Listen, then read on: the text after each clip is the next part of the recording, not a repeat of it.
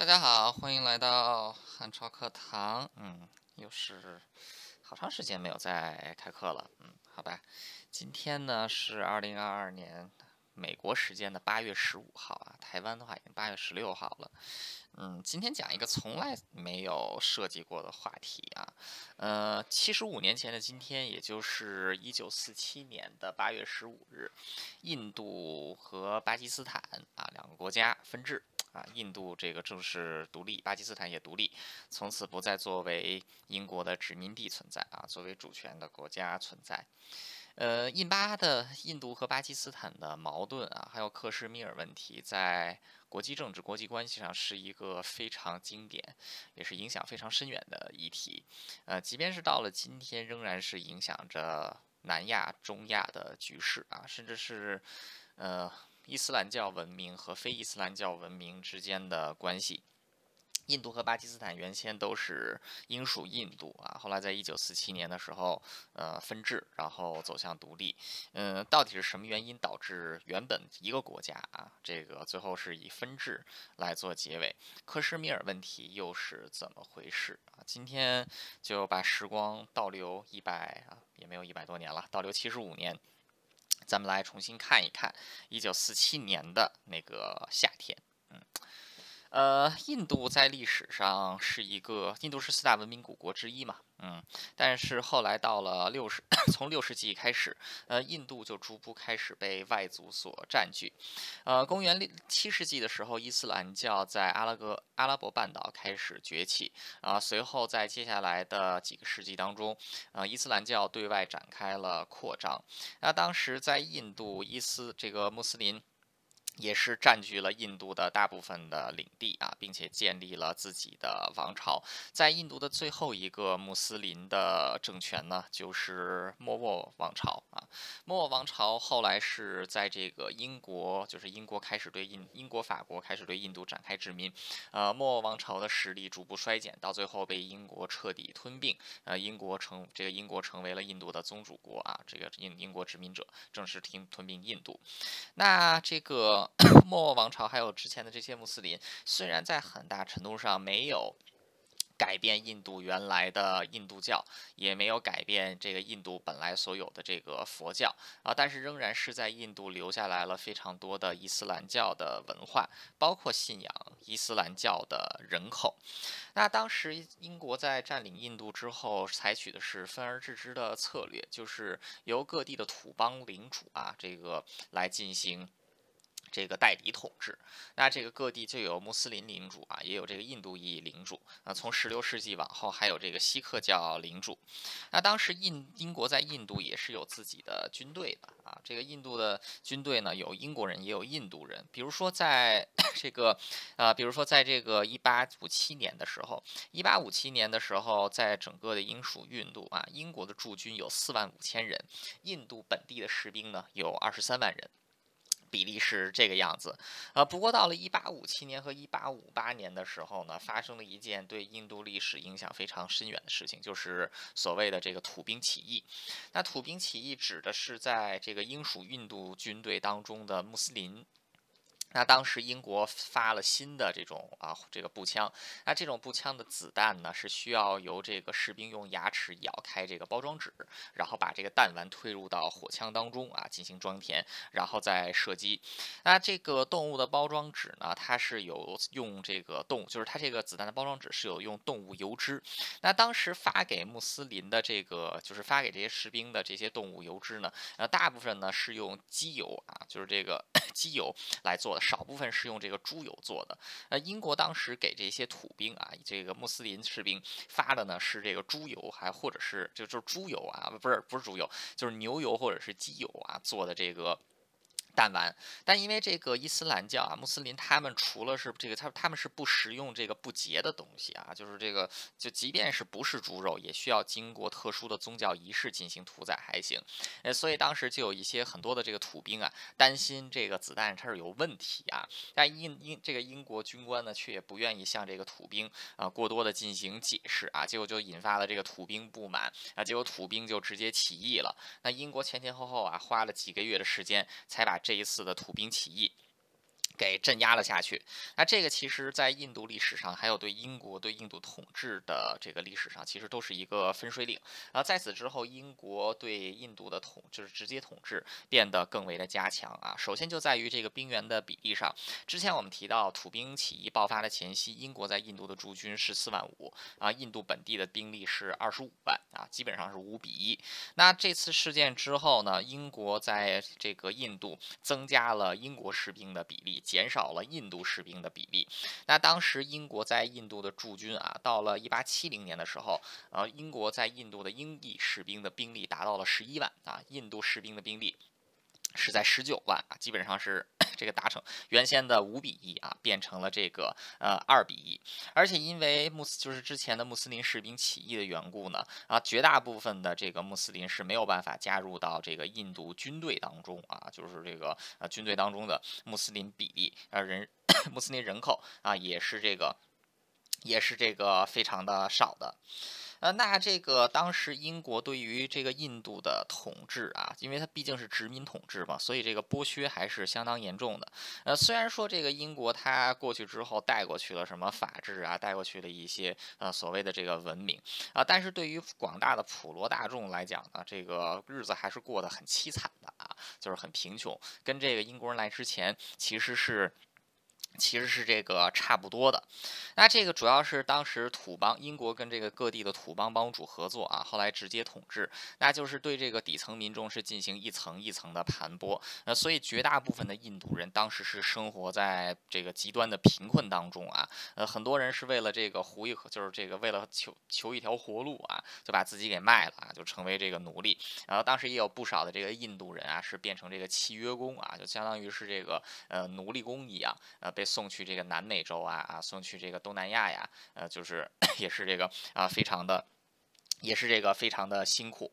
大家这个在整个英国统治印度期间啊，可以说，呃，印度民众的生活算不上好啊，就是这个挺还是这个非常非常贫困的。那这个印度就是这个穆斯林，他在印度呢，在当时的人口，他大概是占四分之一左右。那穆斯林啊和广大的这个印度人，就是其他的印度人一样，呃，生活呢也是过得不下去啊，就是过就是不不是饥一顿饱一顿的这个样子啊。不过当当时的印度就是在这个印度裔的中产阶级还有上流社会当中呢，产生了一些这个英式教育出来的社会精英。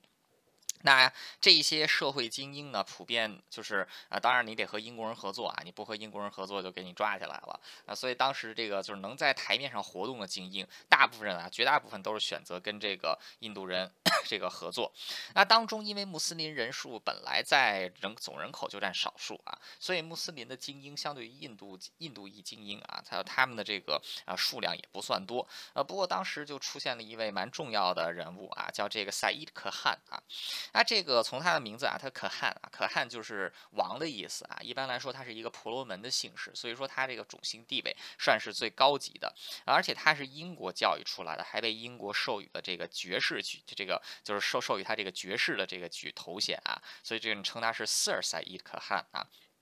那这个啊，当时印度裔穆斯林因为自己之前说是这个建立过莫卧王朝嘛啊，就是还幻想着莫卧王朝的荣光。但是这个萨伊可汗就明确指出说，呃，莫卧王朝啊只是昔日的荣光了。那如果印度的穆斯林呢想要在这个兴起的话呢，就要选择跟英国人合作啊，并且提高自己的知识水平啊，然后这个 来教育自己啊，这个让自己更为这个现代化啊才可以。呃，所以当时。这个可汗也建立了呃整个亚洲地区第一所的啊这个穆斯林的高等就是现代高等教育学府啊就是这个。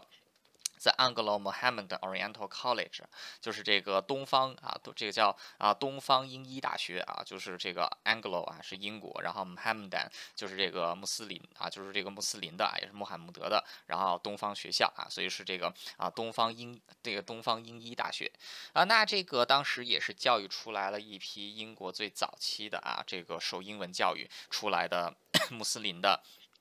这个穆斯林的精英，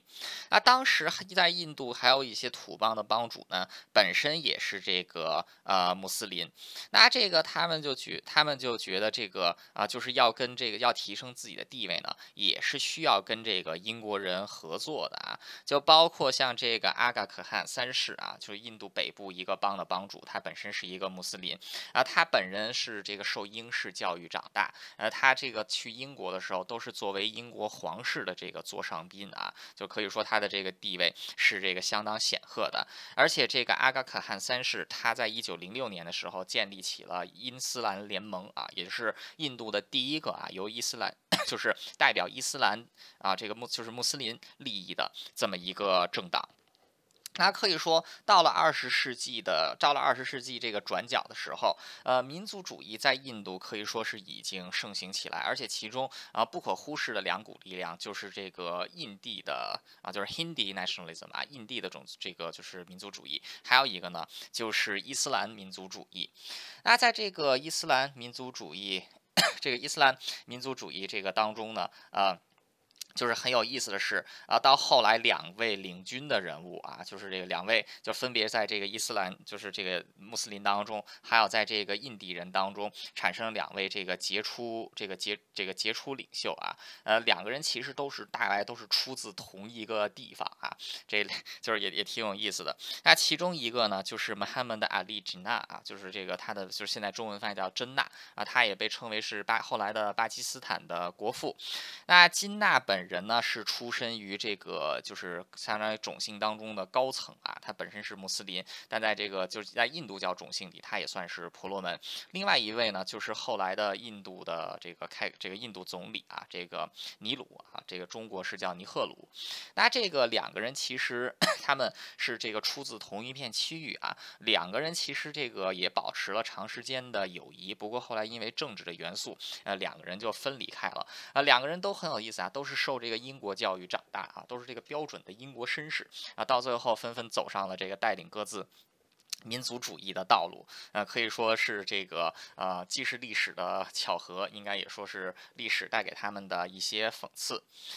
啊，后来这个就是当时印度的穆斯林，毕竟人口在少数啊，在社会地位上，这个他们的整体的社会地位其实也是不如这个印，就是印度裔人的，啊，所以到了二十世纪初的时候呢，呃，伊斯兰就是这个原先伊斯兰教的这个就是伊斯兰教的精英们啊，像这个前面提到的赛义德啊，赛义德可汗，他们都是提倡要跟英国人展开合作啊，体制内的抗争，呃，不过到了真纳的这一代啊，二十世纪的这一代啊，他们的想法就变了。啊，真纳的主张是明显的民族主义的，他主张的呢就是啊和这个制宪建国啊，就是订立宪法，建立属于穆斯林自己的国家。那真纳当时就是他是在政治界、法律界啊，就是提出来。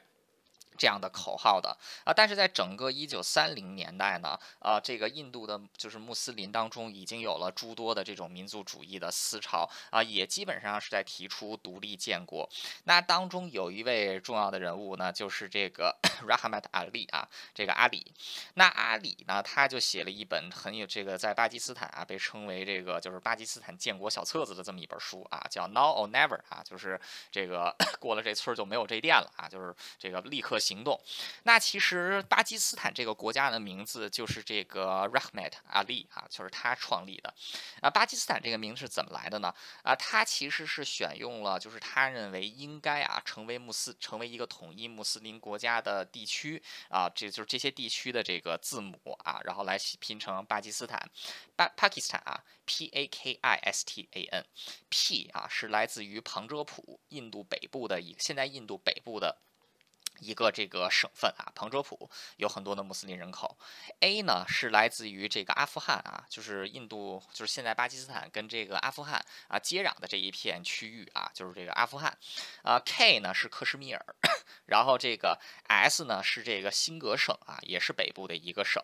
然后这个 Tan 啊，就是这个 Tan，它指的是这个这个巴洛 c 斯坦啊，后来叫 Bangladesh，就是现在的。孟加拉啊，就是它是也是这个穆斯林人口比较多，呃，所以这个巴基斯坦啊，它其实代表的是旁遮普、阿富汗、克什米尔、辛格还有孟加拉啊这一片区域，呃，所以它这个巴基斯坦虽然说中东有那么多的斯坦啊，斯坦是这个国家的意思，但唯独巴基斯坦的这个斯坦啊，它不是国家的意思啊，它是这个。大家拼凑起来的这么一个东西，那同时这个在波斯语里边啊，这个 Pakistan 这个 Pak 波斯语里边的这个 Pak 啊，它其实在意思就是纯洁的、纯净的。啊，所以巴基斯坦的这个名字啊，既有这种啊，就是这个 就是这个穆斯林啊多占多数地区的一个这个意义，还有一个呢，就是这个要建立一个纯洁的穆斯林国家的啊这个意思，呃，所以说这个。就是这个巴基斯坦的这个名字啊，它的来源啊，就是完全是一个构建起一个政治上的构建啊，它本身不具备任何的所谓的国家传统啊，就是这跟其的很多其他国家的名字是不一样的，它是一个完完全全啊，这个 拼完全是由一个人啊拼凑出来的这么一个产物啊，所以说这个国家的名字也是 非常的有趣。那既然就有了这样的政治理想，那就要进行实践。那当时到了一九三零年代呢，啊，印就是英国也开。开放了一些行政权力给印印度的地方的政府啊，允许他们有自己的这个国会。那这个当时在国会当中，很快就形成了两大阵营啊，占主导地位的就是印度国大党，占第二这个比较重次要地位的呢。就是这个当时的伊斯兰教，这个伊斯兰联盟啊，呃，比例上的话呢，国大党是占据了超过七六分之这个七分之六的席位啊，然后这个印 这个就是。这个另外七分之一啊，大概是被这个伊斯兰伊斯兰联盟所这个掌握啊。那这个当时就是这些这些这个伊斯这个伊斯兰教人士啊啊，他们是选择直接跟这个英国人啦来这个进行沟通，然后希望能从英国人那里争取权利啊。因为这个就是印度裔还有伊斯伊斯兰裔本来在印度两股势力，其实就是有点像那种啊，就是 各自聚居啊，就是井水不犯河水。但是到了政治议题上，因因为印度人追寻的是这个印地的民族主义，呃，伊斯兰裔呢，这伊斯兰就是穆斯林呢，是追求的这种伊斯兰的民族主义，所以两者在是没有什么共通，所以两者就是是有这种思想意识形态上的冲突啊，所以往往在政治上呢，双方是这个双方是这个啊吵得不可开交的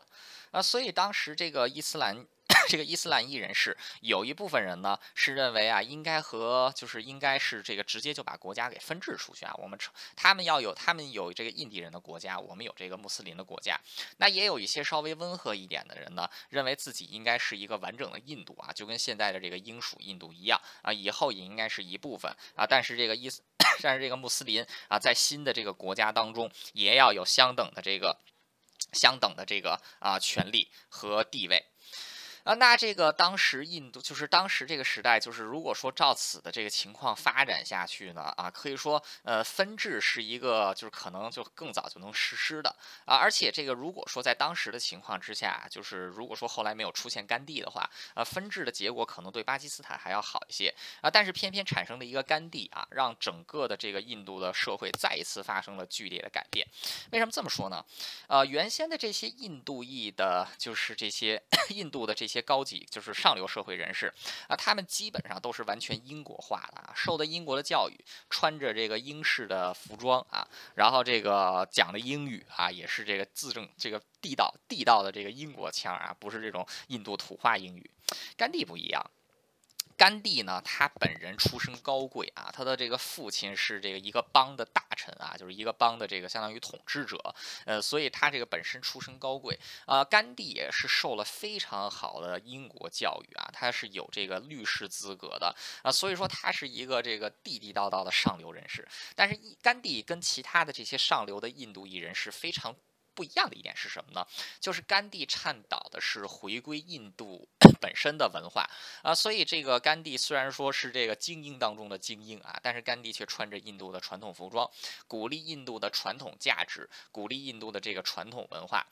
那甘地在印度政坛的一个巨大的贡献啊，是这个同时期没有任何人能达到的，就是原先争取国家。这个就是国家独立、民族自治，基本上都是上流社会精英的这些事情。因为这些上流社会的精英跟下层的民众太脱节了啊，所以下层的民众也不管这帮人啊，就是每天搞这些鸟事儿。但因为甘地他的这些做法回归印度本身文化啊，其实是吸引了相当大的这个底层民众的支持啊，所以说是通过甘地。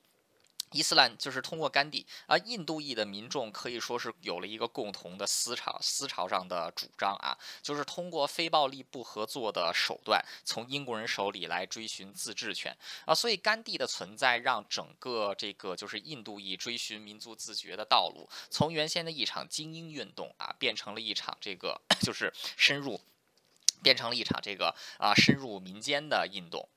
那可以说，到了一九四零年前夕，到了一九四零年啊，也就是第二次世界大战进行的过程当中，那甚至当时就是这个印印度实质上啊，已经在思想上是非常分裂了啊。首先就是在这个争取民族主自觉的这个问题上，像甘地啊，他主张的是非暴力不合作啊，在英国的框架之内，非暴力不合作，然后来这个 最后达成民族自治啊。另外一位啊，也是印度的国父之一的这个 Chandra Bose 啊，这个钱德拉鲍斯，鲍斯是选择。跟日本人合作啊，因为后来这个二就是太平洋战争爆发之后啊，这个这个当时日本啊是这个攻占了东南亚啊一片土地啊，包括进入了这个孟加拉地区。那当时这个这个钱这个钱德拉鲍斯是选择和日本人合作啊，就做一个这个所谓的印监，是希望能够通过这个。日本跟日本人合作，借助日本人的力量来驱赶英国人啊，最后达成这个 民族独立。那在这个伊斯兰啊，就是在这个伊斯兰领域呢，那可以说他们的这个想法啊，就是也是。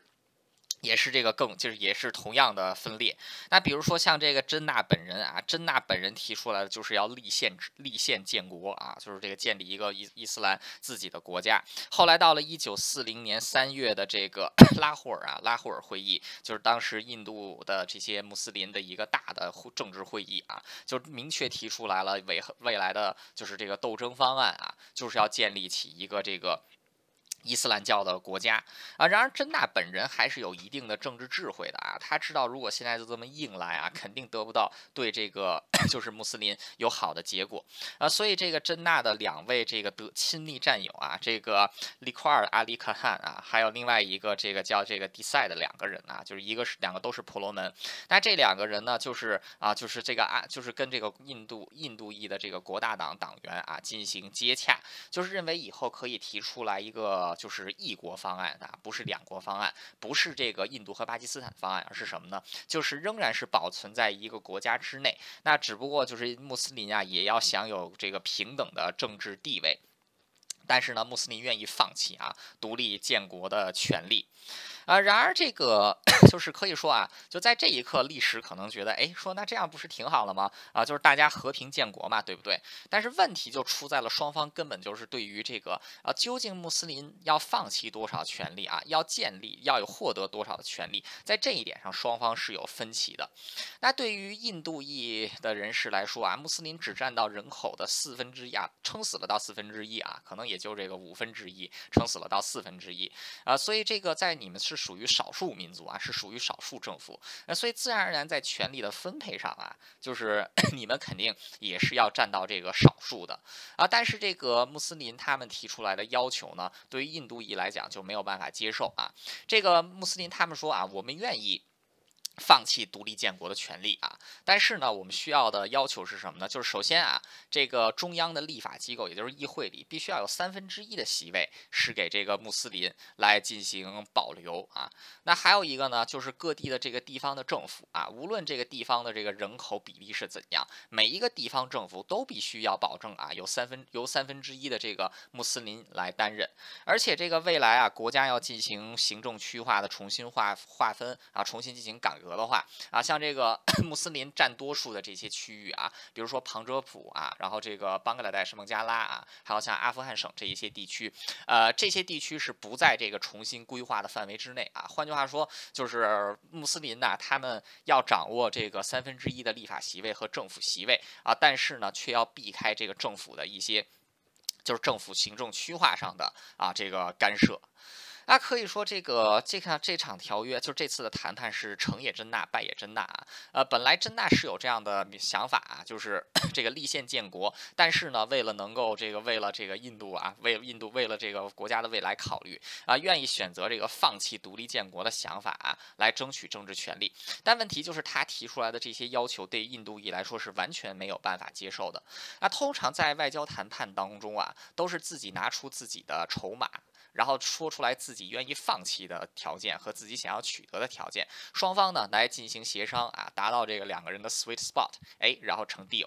但是真纳完全就是说啊，我提出来这些要求啊，这是我们的底线啊，如果接受的话，我们就这个 加入你们啊，我们就不分裂；如果你不接受的话，我们就分裂。等于是根本就没有给这个印度裔留出来谈判的空间。那所以说，因为真纳本人的强势呢，也导致一九四六年啊，就是二战之后的。这一次国大党和伊斯兰联盟的协商啊，最终是以严重的破局而告终。那原先的这个各种政治势力啊，眼下都纷纷被逼上了极端啊。穆斯林觉得自己现在已经无路可退啊，印度裔也觉得现在自己 这个无路可退。穆斯林觉得自己除了独立啊，就是被这个印度完全同化这一条路啊。印度裔也觉得啊，现在这个除了这个独立之外，另外一条就是跟这个穆斯林啊鱼死网破这么一条路啊。所以说双方在政治。精英界的斗争啊，还有在地方民众的这种宗教、宗教还有这个宗族关系上的斗争，都已经是到达了临界点。好巧不巧的是什么呢？就是在二战，在第二次世界大战之前。以大英帝国的力量，完全可以压制住印度本地的问题啊，就是大英帝国嘛，就是完能完全把你们给压制住。但是在第二次世界大战当中啊，英国元气大伤啊，此刻再也没有了能够啊像原先那样严厉管控自己殖民地的力量啊，所以在二战结束之后，新上任的这个克莱门特·阿特利的这个。呃，克莱门特·阿特利的政府，那立刻就开始在各地准备去殖民化。那当中首要的呢，就是印度，因为现在的印度对于英国来说，已经不再是一个提款机啊，而是一个头痛之地啊，就是 内部动荡，而且这个英英国也没有足够的资源来掌控印度了。那可以说是啊，就是这个，就是现在既失去了制衡的因素啊，双方又剑拔弩张，所以很快在一九四六年的八月啊，在。当时印度最大的城市加尔各答就爆发了严重的种族暴乱啊，或者说爆发了严重的宗教族群暴乱啊，被称为大屠杀啊，The Great Killings。那这个印度裔和穆斯林社区之间互相攻击啊，然后这个烧各自烧杀抢掠，无恶不作啊，是就是从加尔各答很快就漫步到了。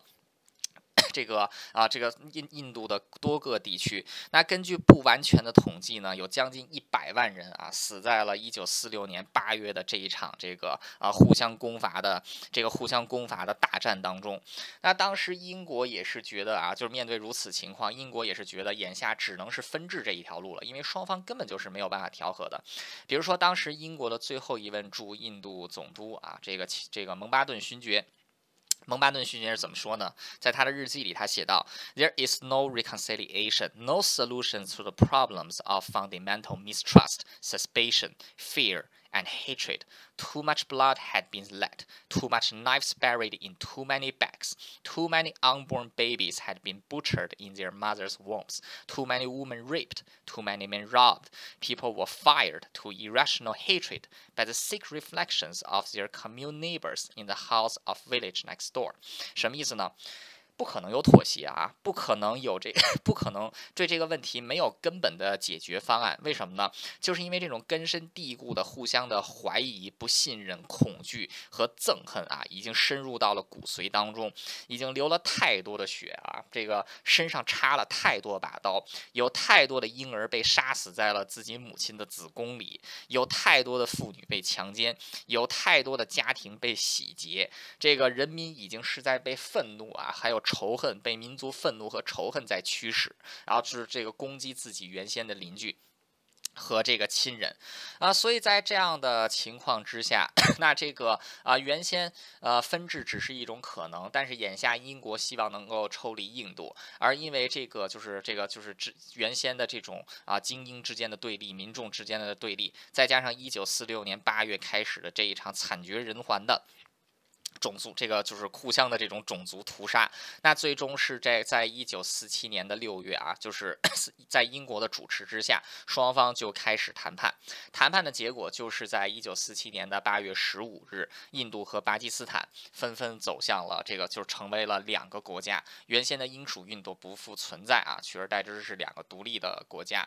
那巴原先由这个穆斯林占据绝多这个大多数的省份啊，比如说 这个北部的省份还。还有在东部的啊，也就是现在孟加拉地区，被划归了巴基斯坦，所成为了巴基斯坦啊，也就是这个当时这个阿利啊提出来的这个名字啊正式应用。而其他的地区呢啊，除了克什米尔之外，则交由这个则是现在的印度。那这个但是惨剧到现在却只是一个开始。那这个很快两国就开始驱逐自己的人口，那有超过七百万。那有超过七百万穆斯林从现在的印度啊逃往了孟加拉，还有这个巴，这逃逃往了现在的孟加拉和巴基斯坦。那同样呢，有五百万居住在现在孟加拉和巴基斯坦的这个民，这个非穆斯林啊，选择走向印度。那这个一路上本来人都很穷啊，还要长途跋涉啊，这个。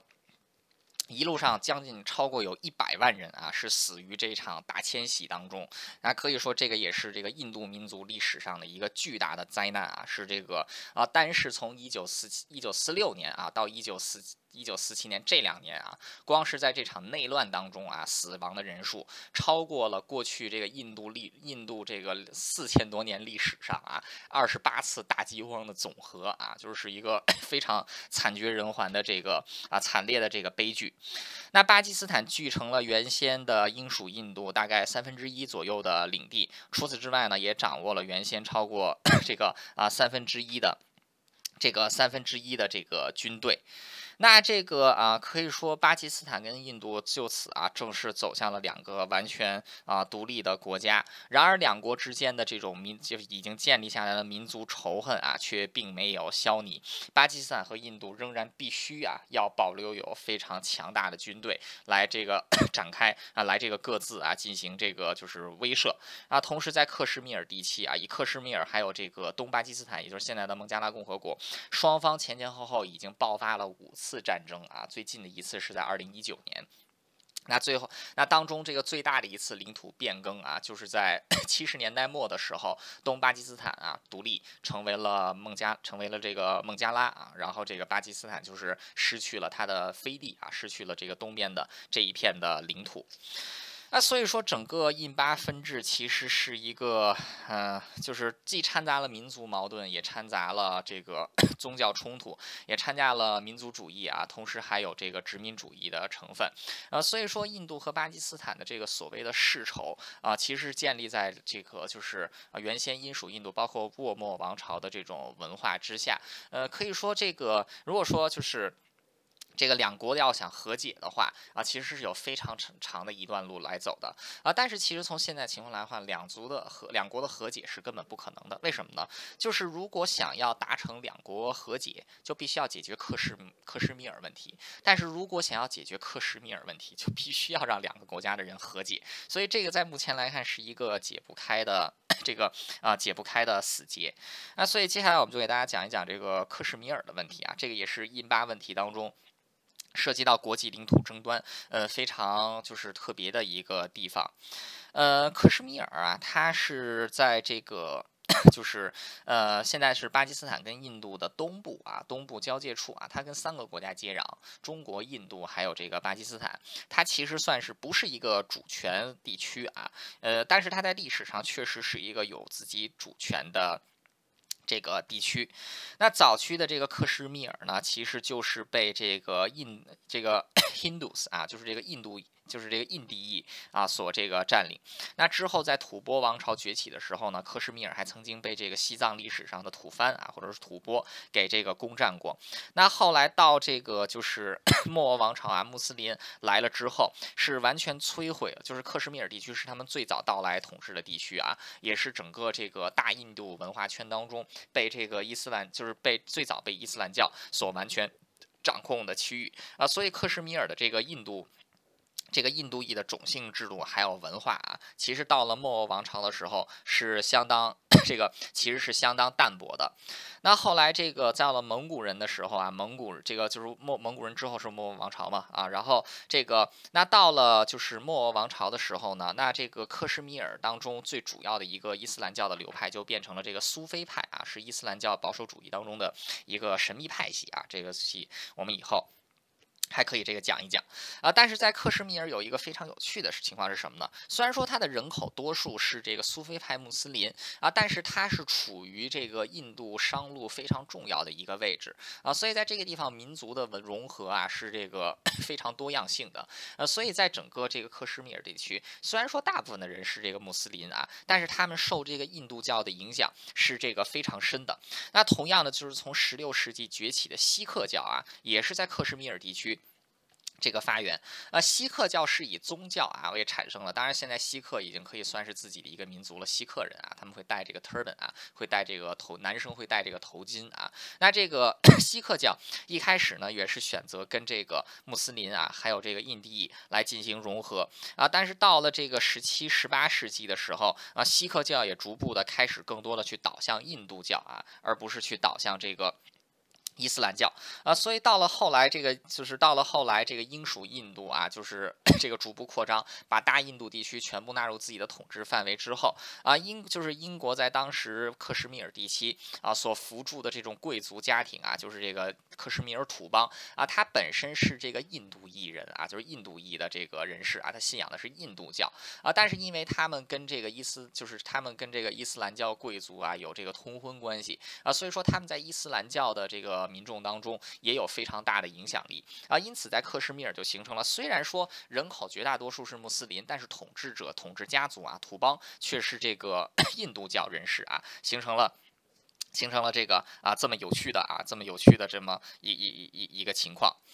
啊，那这个可以说到了一九四，到了这个一九四零年代啊，那克什米尔就被卡在了一个非常尴尬的位置。首先在地理上，它是属于印度区还有穆斯林区的一个分界点，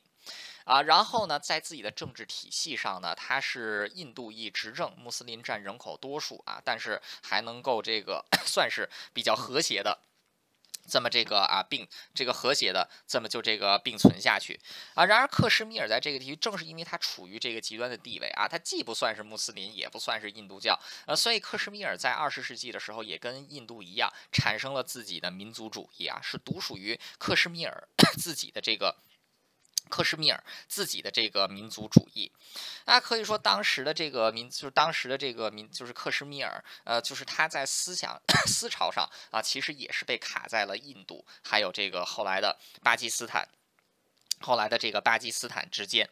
那包括就是啊，印度就是当时的这个就是后来的印度总理啊，尼赫鲁，呃，尼鲁，尼鲁本身其实也是出身于克什米尔的啊。当时克什米尔的这个就是一个重要领导人士啊，叫这个穆罕这个穆罕默德阿卜杜拉，两个人其实也是非常要好的朋友啊，就是甚至他们的友谊的这个牢固程度是比这个尼鲁跟这个真纳两个人更为这个。更为这个牢固的两个人第一次见面是在一九三七年啊，就是两个人 一下就成为了好朋友。两人的友谊啊，后来险些拯救了克什米尔啊，但是很可惜啊，克什米尔这个两克什米尔并没有认为两位领导人物的这个友谊啊而被这个。而被这个拯救，那克什米尔当时的这个就是就是到了一九到了一九三二年的时候呢，克什米尔还召开了自己的这个克什米尔会议啊，就是希望这个国家以后啊也能够走向独立啊，等于说原先是这个印巴独立啊，现在克什米尔自己也在想着能不能也是这个。也是这个啊，能够这个独立独立起来呢。那这个到了一九四六年的时候，因为毕竟克什米尔只有区区一邦之地啊，它在整个实力上是没有办法跟巴基斯坦或者说是跟印度来这个进行对抗的。所以尽管克什米尔自己当时是有这种独立思潮，但是无论是对于印地人还是是对于这个穆斯林而言，克什米尔的独立都是一个不存在的问题啊，就是说它必须是这个印度或者必须是这个巴基斯坦的一部分啊，他自己的这个观点。是这个不算什么的。那后来一九四七年的时候，两国正式分家啊，就是印度、巴基斯坦正式分家。那当时这个在克什米尔地区啊，也发生了严重的问题，就是当时英国在这个 就是对克什米尔的分治上啊，英国采取的是模棱两可的态度啊，是要这个要由这个土邦啊来自己来进行决定。那这个因为民族主义思潮的这个冲击啊，所以克什米尔当时也产生了印度裔人士和穆斯林的对立啊，所以到了一九四七。年年底的时候。这个克什米尔也就爆发了 这个内乱。那当时真纳觉得这是一个巴基斯坦介入到克什米尔的好机会，就打算出动自己的正规军啊，正式开进克什米尔，然后来把克什米尔掌握在巴基斯坦的统治之下。啊，然而这个计划却遭到了英国的强力阻扰啊，就是英国说这个地方是要交要交由他民族自决啊，他想加入谁就加入谁，你不能直接派正规军啊去这个 进行武装干涉。那这个真纳啊，大这个一拍脑袋啊，说正规军不行，我派民兵总可以吧？啊，于是，在一九四七年的年底啊，真纳派出了巴基斯坦的民兵啊，然后来进入克什米尔。啊，所以说成也真纳，败也真纳啊，真纳已经搞砸了这个。印巴分战、印巴分治这件事情了啊！真纳搞砸的第二件事情就是克什米尔，呃，他搞砸了什么呢？就是他派出去的这支民兵很多都是刚刚从这个印度逃过来的印这个穆斯林的难民，很多人都是赤贫的状态啊，被编入了民兵当中，然后进入克什米尔。这群人本来就已经穷疯了啊，又进入到一个克什米尔这样一个没有受到太多波及的地方，立刻就是这个 狼入这个狼入羊群啊，这个烧杀抢掠无恶。不做，不仅是这个抢这个。印地人的这个财产啊，连这个穆斯自己的穆斯林兄弟啊都不这个放过啊，所以这个原先啊，这个真纳是希望能够通过派遣民兵啊，因为不能派正规军啊，希望能够派遣民兵来控制住克什米尔的局势，进而把克什米尔纳入到巴基斯坦的统治之下。然而他的这一步烂招啊，派出的这个民兵质量实在是太差，反而是加剧了这个，反而是加剧了这个克什米尔地区的动乱。那在没有办法的情况之下，这这个克什米尔土邦帮主就只得向印度总理尼鲁啊这个求援。那这个啊，尼鲁一看这是一个好机会啊，立刻出动了印度的正规军啊，攻入了这个克什米尔，来帮助土邦稳定秩序。那这个当时英国虽然能够阻止巴勒斯这个土。阻止巴基斯坦出兵，但是英国此时已经不能阻止印度出兵了，因为印度是受到了 这个土邦的邀请来这个出兵平息叛乱啊，英国是没有理由来进行制止的。那随着这个印度的出兵啊，那巴基斯坦也派出了自己的正规军参战，这个参战，也就是在一九四七年两国分治啊，仅仅是过了两个月之后，双方就在克什米尔地区展开了一场这个空前的大战。那这一场仗是造成了这个克什米尔克什米尔大量的这个人口 这个人口伤亡。那最终呢，双方是这个啊，随着这个印度的兵力啊，因为印度在人口上占据绝对的优势，而且印度的军队也占据绝对的优势。那最终是在一九四八年啊，战争进行了不到一年之后，呃，印度和巴基斯坦选接受了联合国提出来的停火议案，那是以克什米尔中线啊，就是。这个啊，就是 从这个克什米尔山谷以北啊，就是西这个克什米尔，它这个中部是喜马拉雅山，然后这个它的国家的西部呢是有一片这个啊，就是克什米尔山谷。那克什米尔山谷的这一侧呢被划归给了印度，北侧呢被划归给了这个巴基斯坦啊。但是双方的这只是一条停火线啊，并不是这种国际惯例上的分界线啊。所以接下来双方还在克什米尔啊展开了多次的 这个展开了这个非常多次的。冲突啊，这个也是，就是到后来啊，也是这个非常，就是这个非常可怕的一件事情啊。克什米尔直到现在仍然是处于这个分治的状态啊，而且这个原先这个克什米尔啊，在印度地区的这个 克，在印度部分的克什米尔啊，后来是经过这个尼尼鲁啊，就是这个。这尼鲁这个尼鲁的好朋友啊，这个阿卜杜这个穆罕默德阿卜杜拉的领导。那当时阿卜杜拉呢是希望在克什米尔呢这个逐步这逐步振兴克什米尔的经济啊，让克什米尔这个兴盛起来啊。但随着这个阿卜杜拉呢，他的这个建设克什米尔，他确实把印度这半边的克克什米尔建设的不错啊。但很快呢，他就 又一次把自己的这个克什米尔思潮啊给这个提了上来。那印度一看这个阿卜杜拉啊，眼下啊，就印度不希望这个，因为印度希望克什米尔是自己的一部分。他不希望克什米尔能成为一个独立的政权啊，所以在看到阿卜杜拉呢继续要还要再坚持这个就是他自己的民族主义的时候呢，尼鲁选择把自己多年的好朋友啊给这个通过军事通过政变啊给这个 赶下了台，然后把他给这个。